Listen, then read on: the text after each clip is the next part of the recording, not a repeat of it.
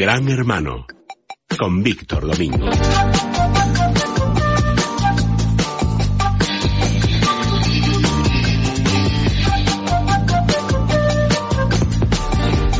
Don Víctor Domingo. Re, re, buenos días. Re buenos días. ¿Qué, qué, qué, nuevas y siniestras cosas nos aguardan en el mundo proceloso de Internet? Resulta que uno cha, entra en las redes sociales y se pone a hacer el adúltero ¡pum! y le pillan, caramba. Le pillan, sí. No, bueno, yo creo que además en esta sección hemos, estamos manteniendo un, un problema que cada vez se pone más en evidencia, que es la privacidad de las de los internautas, de los ciudadanos conectados, por decirlo de una manera. Y cada vez estamos viendo que ese es un problema que se agrava y que efectivamente tiene complicaciones. Todo esto viene, para aquellos de nuestros oyentes que no sepan a qué nos estamos refiriendo, de que hay una empresa en Internet que se llama Ashley Madison que se dedicaba pues a poner en contacto a, a señores casados con señoras casadas, o al menos esa era la teoría, eh, y entonces, bueno, pues era una especie de club de adúlteros, sí, pero, una, pero, enorme, a nivel mundial. Sí, 30 millones de usuarios 30, en todo el mundo. 30 millones. ¿Qué, adúlteros somos? y además, además la, la, publicidad, la publicidad que se hacía es, era sobre eso.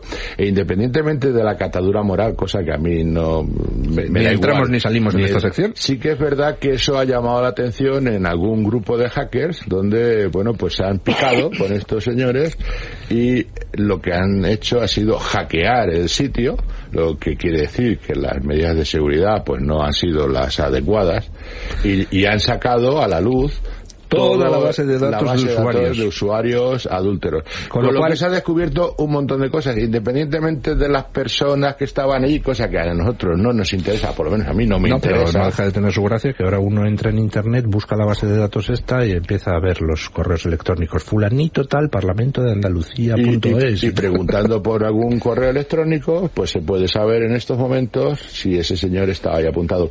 Y esto ha, ha suscitado distintos problemas. Primero, que este sitio parece ser que lo de los correos electrónicos no los estaba utilizando de una manera correcta, porque parece ser que eh, pues ha habido gente que dice que ese correo electrónico no estaba allí y efectivamente no había datos que correspondían a esos correos electrónicos, lo que quiere decir que eso pues de alguna manera estaba adulterado. Y luego se ha descubierto, aparte del, del gran problema de seguridad que ha supuesto el hackeo y que y poner en evidencia a todas estas personas que estaban allí apuntadas, es que este sitio, una de las cosas que hacía era alimentar con nombres de señoras falsas, había mujeres robot para un poco alimentar todo este tipo de cosas. Claro, es que ya con las redes uno no sabe si está hablando con un Con una ser persona- humano o con un, o con un programa informático. Este sitio, de cosas de claro, para ser suscriptor de este sitio había que pagar.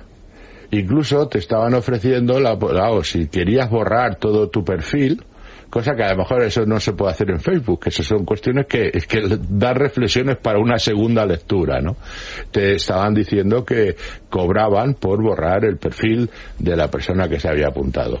Bueno, era, me parece razonable porque eso es un sitio privado, tú te apuntas, te dan una serie de condiciones, yo digo, esto no se puede hacer en Facebook, pero aquí han salido pues una serie de, de anomalías y fraude hasta el punto que el CEO de que se- esto es una empresa canadiense, el presidente de esta empresa, pues ha presentado su dimisión y yo me imagino que ahora mismo pues se van a tener que ver sometidos a un montón de demandas de gente que estaba ahí suscrita y, se suponía que esa confi- confidencialidad estaba salvada porque se estaba pagando un dinero Legal, legalmente, ¿quién es el responsable si se produce una filtración de este estilo? Es decir, imaginemos en una empresa en España, tiene una base de datos de señores que se pues no sé, alguna cosa que si se sabe, pues en fin, no quedan muy bien y eso se hace público. ¿La empresa está obligada a indemnizar o no? ¿O No. es, depende caso por caso de... Es caso por caso. Pero aquí eh, legalmente, primero hay unos que han cometido un delito que han sido los que han hackeado y los que han sacado la información al público. Y eso hay que recordar que eso es un delito. Lo haga la policía, lo haga un grupo de hackers o lo haga una empresa privada o pública. Eso es el, el, primer delito. Y desde luego este sitio tiene una responsabilidad civil sobre los datos que está, que está soportando de los usuarios que están ahí suscritos. Lo que sucede es que muchos de estos usuarios en este momento no tienen ningún interés en demandar para que su nombre no salga a, Ah, en los papeles. En los papeles, porque claro, es el, la plataforma natural y, y, que todo el mundo es la, una plataforma para adúlteros que querían cometer adulterio.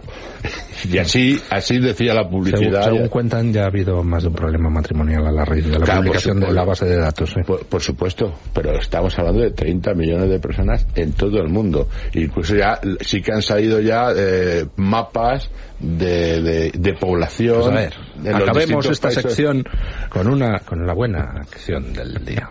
Adúlteros del mundo. Si queréis apuntaros a una base de datos de adúlteros, hombre, utilizad un anonimizador, por ejemplo, de internet. Otro día explicamos qué es eso, ¿vale? Sí, lo explicamos, pero el problema estaba que aunque estuvieran hubieran estado con un nick falso que muchos, seguramente muchos los tendrían, eh, lo que han sacado aquí han sido muchos datos personales que este sitio les exigía y que no ha podido preservarles. Ay, Dios mío, no somos nadie.